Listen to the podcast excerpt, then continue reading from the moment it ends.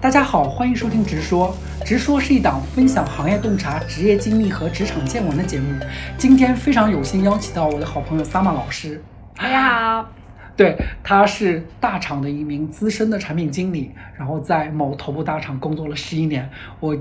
相信很多听众朋友和我一样，有很多问题想要请他分享。呃，首先请那个 Sama 老师做一下简单的一个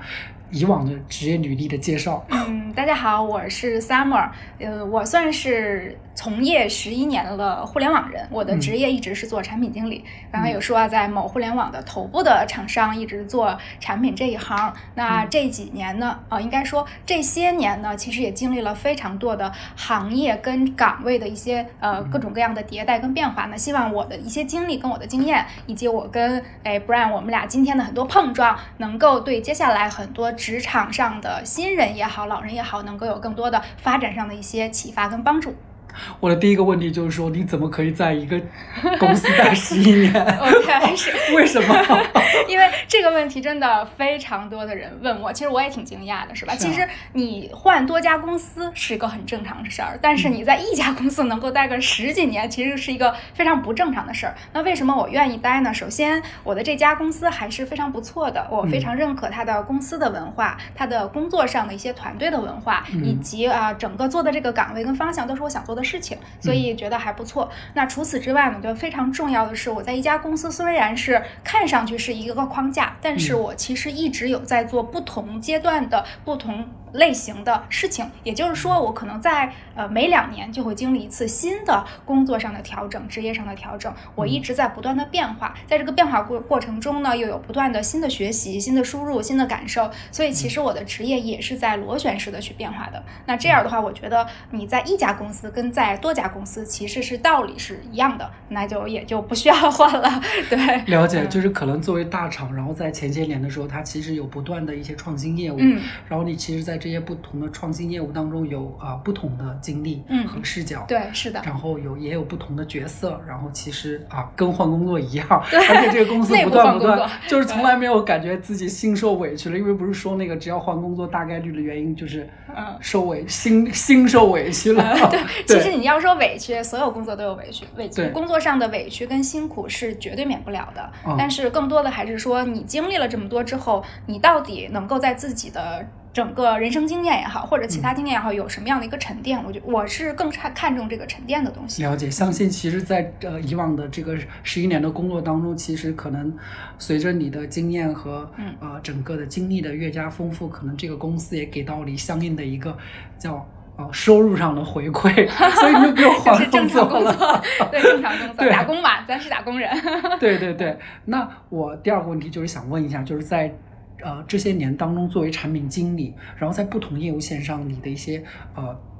见闻和感悟。嗯，这十一年啊，我觉得是有三个层面的不同的感受。就第一个是我见证了非常多的行业变化，嗯那第二个呢，其实是在这个行业变化之中，我看到了很多人不同的选择跟变化。然后其次就是我这个工作岗位，我是产品经理嘛，我也看到了这个产品经理在整个。各个企业里边，它的一些更迭上的东西，还有我个人的一些成长。呃，我分四个层面去讲。第一个行业的话，我是从一二年入入行的时候，那个时候算是移动互联网刚升起的时候，后来又经历了智能硬件。嗯 VR、AR，还有互联网金融，到后来的 AI，还有产业互联网，所以我看着每一个行业这样起伏变化过来之后，我会发现说，呃，其实。看的会稍微淡一些，因为嗯。其实你会发现每一个行业的更迭，一个风口的起又衰落的这样一个过程，嗯。呃，潮水退去之后，会发现说，嗯，有的行业它确实是大的变化，像比如说移动互联网，是因为智能设备跟网络的技术的成熟，硬所以它是对对爆发的是是可行的，它是一个不可应该说不可逆转的一个大趋势。嗯。但是你也看到很多小的，比方说呃元宇宙或者是 VR、AR，它仍然是一个概念型大于它的实际的价值的真正的落地的产出的这样一个阶段。所以你能看到，其实每一个新概念之后，我们其实有时候要让时间飞一会儿啊，要让市场去验证一下，看它是不是 OK 的。那第二个点，我觉得是说，在这个行业变化里，我会发现大家会有各种各样的不同的选择。在那个时候，我记得互联网金融还有智能硬件的时候，我们非常多的朋友同事都投身到里面。那过了几年，你会发现其实没有什么水花，而且出现了非常多的各种各样的 意外性的一些事情啊。所以呢，呃，就其实那些原来的本来是高薪跳出去要有一个大有作为的那些同学，你也可以理解为追着风跑的同学，最后其实又回到了踏踏实实的原来的工作的这个路径里，呃，回到了原来的公司也好，或者选择一些新的公司也好，嗯。其实，看来看去，就是你做什么，最后都是很务实的，回到这个本身的踏踏实实创造价值的工作本身。对，所以这个我觉得是看不到身边人很多多样性的选择。我觉得，呃，没有那么着急。你会发现，呃，该沉淀出来的，该看到的一些结果，早晚都会看到。如果你没有赶上风口，其实也没有关系。嗯，对，嗯。另外第三层，其实我们就说这产品经理的岗位。嗯，最开始我入职的时候，那个时候我们大的方向就两个，一个是产品经理，一个产品运营，就就是只有这两个。但是你会发现，后来过了几年之后，又分什么电商产品经理，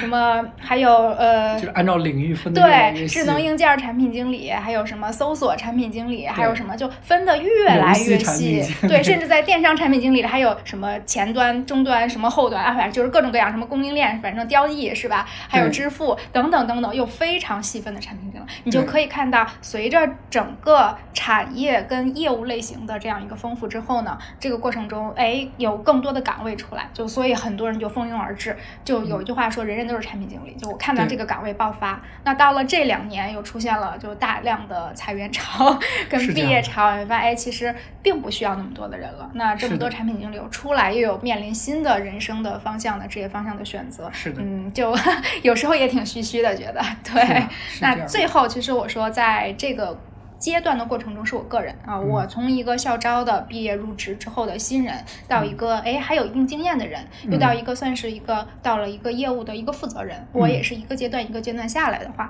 也看到了很多可能不同的人他在职场中的一个发展路线，所以这这个方面也有一些自己的感受吧。那后面我们的话题里可能会聊到这些，那希望也对接下来可能在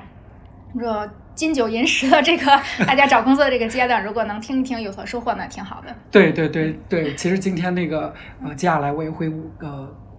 帮助大家去问大家最感兴趣的如何拿到像大厂的产品经理这样的 offer 这样的话题。你现在怎么看待这个 AIGC？因为看样子它好像又是一次啊风口。对，就是因为我自己以往的一个经历，就像你刚才讲到的那部分，我其实还挺有感触的。就是说，在呃年景好的时候，就比如说此前 VIR 那个时候，就很多人其实想。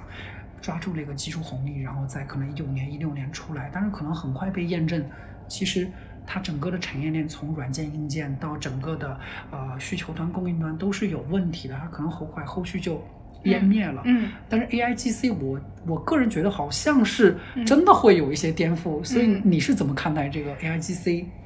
AIGC？OK，呃，这一波确实动静非常大。像以前我们每一波，它是在一个小圈子里的，可能是创投圈、创业圈，还有一些科技圈的人去投入，是吧？但是这一次 AI 这些出来，我认为它的。为什么说大家会觉得它会有颠覆性？是因为它进入到了一个老百姓的全民圈儿，嗯，相当于首先，我觉得第一个它的就是参与的经经济成本，我不说大模型的训练成本，而是普通老百姓去用这个产品的成本非常非常低，我上手就能用。我下一个，比方说百度的什么文心一言、文心一格，是吧？可能我注册一个账号就可以用，所以就是呃，就相当于以前的百度搜索，马上就可以过于过渡到这样一个大语言模型的一个对话使用过程中，所以老百性使用它的门槛很低，那我觉得它其实就已经渗透到呃各行各业的普适性的人群里了，这是第一个。第二个还是说，呃，它到底能来干什么？以前我们说，呃，VR 啊，智能硬件，它一定是在非常有限的设备支持、场景支持的条件下，大家才能参与。但是现在可能只要你用就是自己说话的方式，对，对你有个手机、有个电脑，你用说话的方式，你就可以参与到这个产品的使用，啊，你就可以让大家去用一用，可能。帮你去写个文章，呃，写个标题，写个文案，是吧？甚至帮你写一段代码。所以它其实，我觉得是它的整个使用的这个，呃，应该说难易程度变得嗯极其极其的普及化跟普适化，所以我觉得这一点也是很重要的。另外呢，其实就相当于说，嗯、这个行业里给很多科技公司、原来创新的公司也注入了非常多的新的可能性跟血液。所以如果这样的话，我觉得是可能我们用了这么久的现在大家手机上的产品，有可能会因为这个技术会有一些新的模式、新的状态、新的呃可能是商业的这种形式场景嗯出来。那这个时候，其实这些科技公司他们是更有实力，能够去创造更大的规模效应的价值的。那如果这样的话，其实也是反过来能够有可能对社会上的一些生产力的一些变化，是吧？嗯，嗯我们从原来的线下到线上，从线上又到数字，那从数字到智能，我觉得其实是对对社社会的各行各业有可能都会带来一些改变，所以它的渗透的普及性，行业的普及性也会比较高。所以这一次的话，我觉得还是一个比较好，或者说。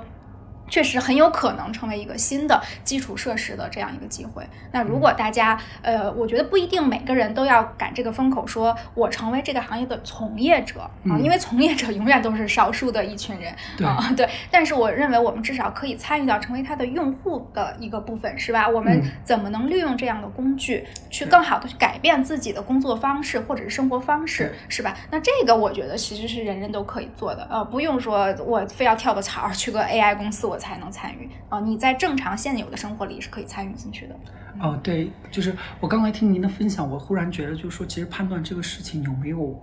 就是有没有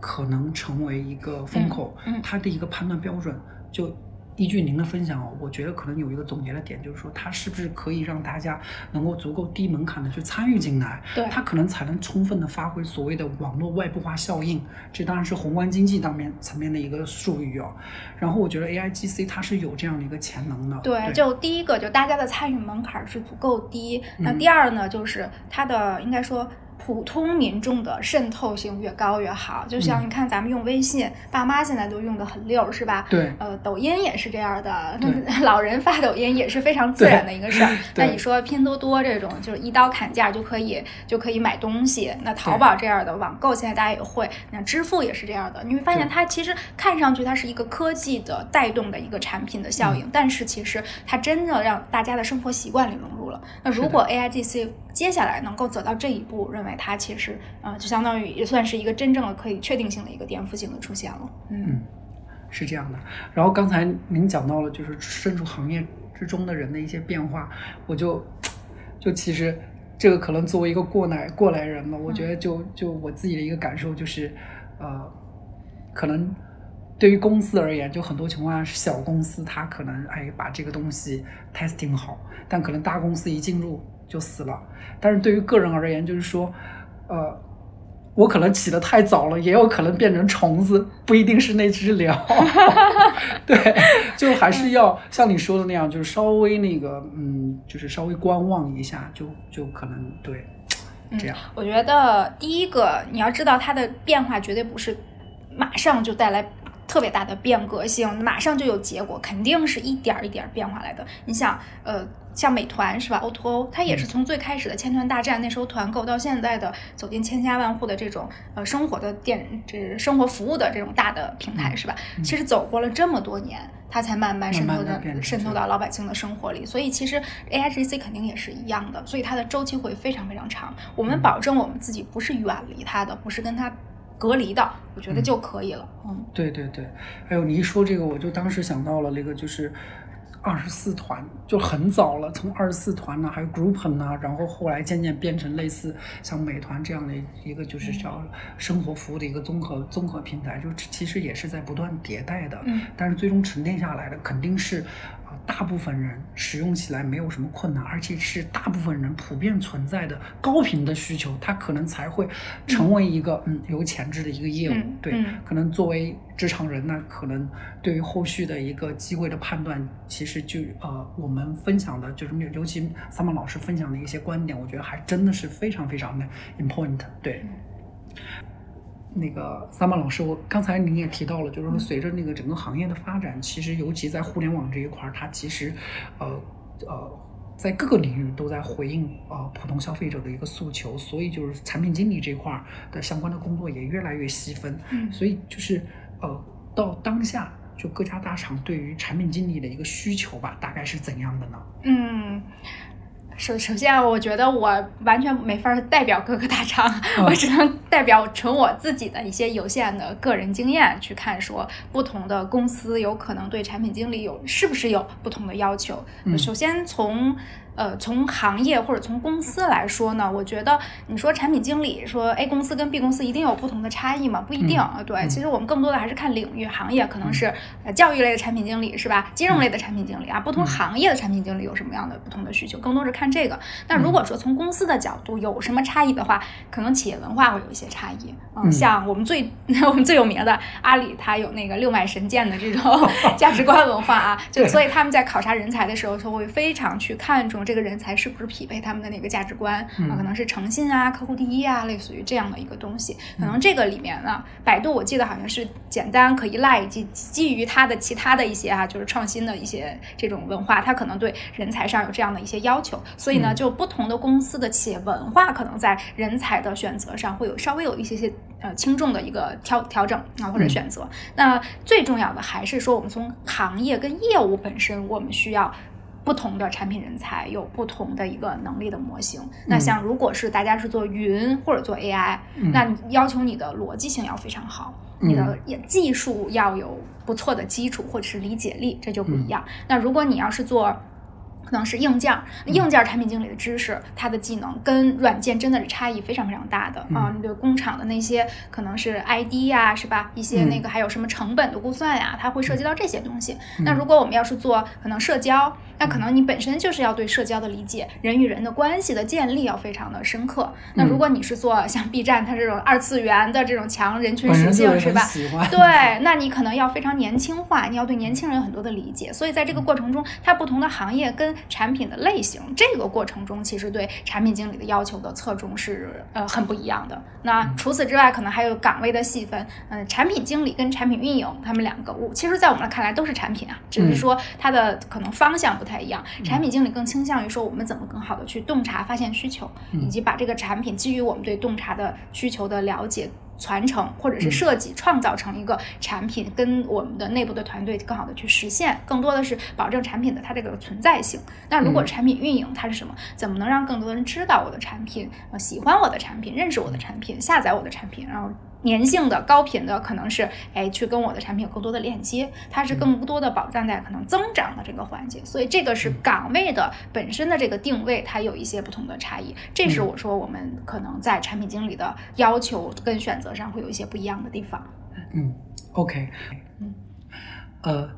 呃，萨曼老师，刚才您分享了，就是随着整个行业的发展，其实因为需求的呃迭代和变革，然后呃，它在呃基于消费者的需求，其实衍生出来了不同领域、不同类别的产品经理。嗯，然后这是一个横向的一个发展的发展的一个技能诉求。然后作为一个产品经理个人吧，他其实还有一个纵纵向的发展。嗯所以我就想问一下，就是作为产品经理，在不同的阶段，我作为个人，我需要强化哪些不同的能力？嗯，这个从个人的角度，就有点像我们平时面试招人，或者是我们做内部的这种产品直接答辩啊，有点类似的一个框架。第一层是非常非常基础的，就是。知识跟技能层面很基础的能力，知识就是你做金融，你得懂金融的一些知识；你做硬件呢，你得懂硬件的一些知识；你现在做 AI，你得懂 AI 的一些大概的一些原理性的东西。所以这是知识。那技能就是可能我们做市场调研，做用户的需求分析，做产品的需求文档，做项目管理等等，以及怎么更更好的跟人去做这个项目的落地。那这些偏技能层的东西，这是第一层。那第二层我们再往下说，其实更多的我觉得是。呃，你的成长性，你的好奇心有没有驱动你不断的去学一些在工作中需要的一些接触的新领域、新知识？还有就你如果哈，如果你的工作岗位如果有一些调整的话，能不能很很快的去适应这样的调整？整个过程中，其实你的这个学习的成长型、这种自驱的能力是不是跟上？对，嗯那再往后，我觉得可能在第三层，其实还是你你能不能在工作中做出一定的成果？因为现在说实话，相对于以前来说，更加结果导向了。你以前可能大家做产品是，呃，还有怀揣着一些理想化的东西啊，梦想性的东西，创新性的东西，可能我的想法很重要，但现在不是，现在是就是结果更重要。你能不能带着你自己的专业以及团队每一个人他的那个呃应该扮演的那个角色，大家一起把这个业务的结果做得比较好。所以我觉得这一层也是非常重要的。嗯，了解了解，对，嗯，然后就是呃。就是作为各种不同的阶段嘛，您就是作为您自己在以往的一个经经历当中，您觉得就是在不同阶段，您呃都在。就是在哪些具体的维度上在做一些夯实呢？嗯，就以我个人为例，包括我见过，因为我也培养了非常多的就是新人的这样的一个团队的一个成长，所以在这个过程中，我觉得一般大家可能会分为三个阶段。第一个就是纯的新人期、新手期，新手期其实是一个白纸。那白纸的阶段对你的工作产出的要求，说实话不会特别高，上来让你做非常有挑战性的事情。这个过程更多还是看你，你从一个零基础到一个有能够有一定。能力有一定责任心的这样一个承担一定个模块型工作的这样一个产品的话，你能不能很很好的去应对你当前的工作，并且去向你团队里可能比较资深的一些人去学习，能够实现自我的这样一个驱动性的成长，这是新人期。那如果到了呃，这个是大概是一到三年，就是你可能是在一个新手的阶段。到了三到五年的时候，那这个时候其实我认为他是一个独立的承担的贡献者也好，工作者也好，相当于其实给你一摊事儿。你知知道这摊事儿目标是什么？应该达成什么样的结果？应该跟谁去合作？应该需要什么样的资源？你能不能把这一摊事儿独自的呃结合可能你相关的协作方，把这摊事儿哎给落地下去？所以到了这个阶段是独立的工作的阶段。那再往后，我觉得是一个成熟期，就是你是已经是一个比较能够独当一面的、非常成熟的，能够做。很有挑战的项目也好，业务也好的这样一个角色了。那在这个阶段，呃，一方面你的专业要非常好，第二方面其实你在团队里边，你我觉得你其实是在人际的这种协同上已经比较稍微，我觉得是游刃有余一些了，就大家很愿意支持你做事儿。同时呢，我认为这个时候应该有一定的更大的团队的责任，然后带新人。嗯，带一个可能小的业务方向的小 team 等等等等，在这个过程中，其实有一点点那种往往着可能是管理上的这样的角色，一步的去迈进跟转变了。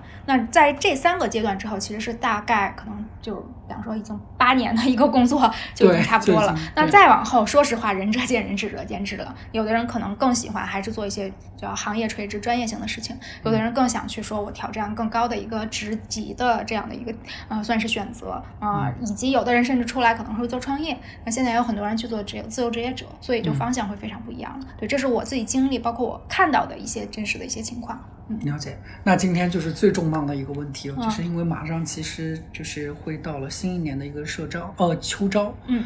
然后就是作为过来人，然后您觉得作为一个应届生，或者是说，嗯啊，一个社招社，就是一个有一定经历的，有一定那个。呃，工作经历的人怎么才能呃拿到那个大厂的一个产品经理的 offer 吧？OK，说实话，我觉得现在这个阶段对不管是校招还是社招来都是非常挑战的一个最挑战的阶段，因为我可能这么多年我见过的。今年跟去年可能这两年是招聘岗位放出来最少的一个阶段，所以呃，我觉得首先第一层大家要面临着说有一个心理的预期，你找工作不像以前那么冒出来那么多机会，嗯，这个我觉得心理准备先要做。那有了心理准备之后，我觉得第二点就就全力以赴吧，可能你要用百分之百的学习跟你的动力去。你可能是找百分之一到百分之十的这样一个机会，对，所以其实你要你要有这样的非常努力并且踏实进去去学习准备的这样一个。付出操作对，那再往后说，再往后说，我觉得是更多实操性的东西。对于校招来说，呃，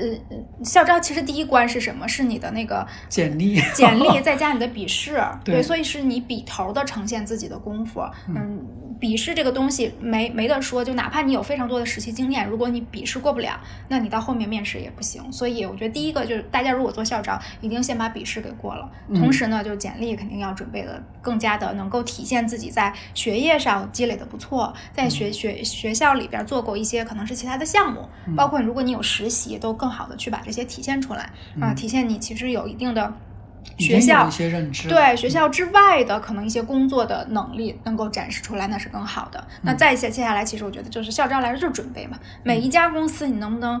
这家公司的所有产品能不能研究非常透？那这家公司所有产品它招的那些岗位到底需要什么能力？能不能提前学习，是吧？那这些我觉得都是非常基础的。但是每一个人真的是做出来的那个学习，可能 结果会不太一样。对，这个是校招的部分。那社招的话，我觉得建议不太一样。社招的话，第一个，首先我建议大家如果有工作，就不要轻易跳槽，因为有可能会出现一个 gap 期。嗯嗯，还是就不要盲目的去跳槽，就不要说，哎呀，现在是有有什么新风口，我要去新风口，我就远离原来的工作了，是吧？嗯，那这个时候我我觉得就你其实是没有想清楚自己的本心在哪儿，没有想清楚自己擅长自己的积累在哪儿，一定要想清楚自己适合什么之后，你可能再更好的去做这种社招型的选择跟准备。那另外就是，如果社招要去找工作的话，嗯，做好做好。就长期拉锯战的一个储备，对，因为现在就石沉大海这个事儿，其实也是一个正常的现象，所以你你别说，哎，我今天嗯没什么回音是吧？我是不是哎呀就放弃了？嗯，就整个的状态很不好，嗯，导致你可能在准备一份工作的时候，反而会受情绪的影响啊，别出现这种情况。那最后也是跟校招一样的，社招其实也是要充分准备。我觉得所有的找工，每次找工作就跟你经历一次大考是一样的，那个大考。你能不能对所有的你可能潜在的，都可能考题里出的一些方向是吧？嗯，它的一些重点的问题，还有它相关的设计的一些，嗯，就是对应的背景知识，你能不能全部都把它准备的特别好？同时还能结合你过去的经验去做准备。所以这个是我觉得社长需要比较注意的一些点。嗯，了解。那简单总结一下，就是说在呃应届生这一块，其实它更需要一呃。相关的一个专业，第二以及相关的一些那个呃过去的一些呃实习经历也好，或者你校园经历也可以，实践项目经历都是可以的。对对对。然后第二就是其实要考验你对于整个这个大厂相关业务的一个了解，以及你在你不一定要多么的准确，但是可能你真的要有一些自己的观点和想法，嗯，以及其实你你自己。为此做出的一些学习和呃沉淀，对吧？对，这个其实是最重要的。当然，在整个流程层面啊，你的简历、笔试、面试，对，可能有三关吧，至少三关。然后对于社招的人而言，就是说社招，其实我也经常听身边的人讲，就是比如说他可能在大厂，然后面了四五轮，甚至我听说有面七八轮的，都最后就没有结果。就他们自己其实也挺纳闷的，都不知道咋复盘，就觉得有点玄学的那种感觉。嗯，就像您刚才讲的，就是说其实，嗯，要调整好心态，然后呃是一个长期的拉锯战，然后就是跟大考一样，然后就是做好相关的一些。呃，研究和沉淀，以及结合以往的工作经历，然后去做好那个 presentation 嘛，就其实其他的结果只能是看天意，嗯 没有说必然就能怎么怎么样的。对，就关于社招那个，我刚刚再补充一下，就有可能你经历了很多，你觉得哎，你这个 offer 就马上就要到手了，最后没有给到你，这个有很多原因。第一个，有可能原来人家还看变了。对，这是就收回了。第二个就可能还是你的，就给你去做评估的时候，就是在要跟不要之间。那最后可能他们严格一点，可能就不要了。这可能就根据个人的表现来看。还有另外一种情况，我们不能把这个想成是单点的自己的事情，因为其实同期这个岗位有很多人在竞争的，就是你可能你跟另外一个。两两三个吧，有可能你们的这个同期竞争的同学，那两三个可能他在某一点上比你好那么一些些，你就这跟这个机会失之交臂了，这些都是非常正常的。但就我觉得其实也不用太说遗憾，或者是就就气馁或者怎么样，因为有可能这个机会当前就是不属于你的。但是你要知道，就可能下一个机会就是属于你的，所以其实你永远把你的希望放在准备更好的准备下一个机会上。了解了解，对，其其实我觉得这个职场人就应该有这样的一个心态，就是，呃，毕竟我觉得这是一个努力了不一定有结果的一个事。世界，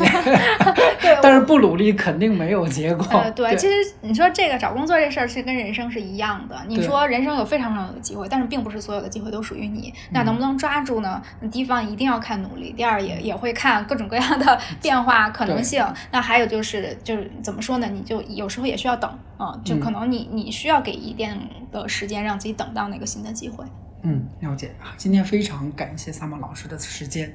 然后呢，也特别期待，就是说大家能如果有一些呃更加呃就是更加专业的问题，可以我我也会收集过来，然后去反馈给 Summer 老师。Summer 老师也有自己的呃就是呃自媒体平台，大家可以去关注。后续我会呃把他的呃相关的自媒体的一些账号分享出来，然后大家可以去学习了解。嗯，好的，今天跟 Brian 聊的也特别开心。啊，啊 希望下次再有机会聊一些新的话题。肯定有新的机会的。好，好的，好的，那就大家拜拜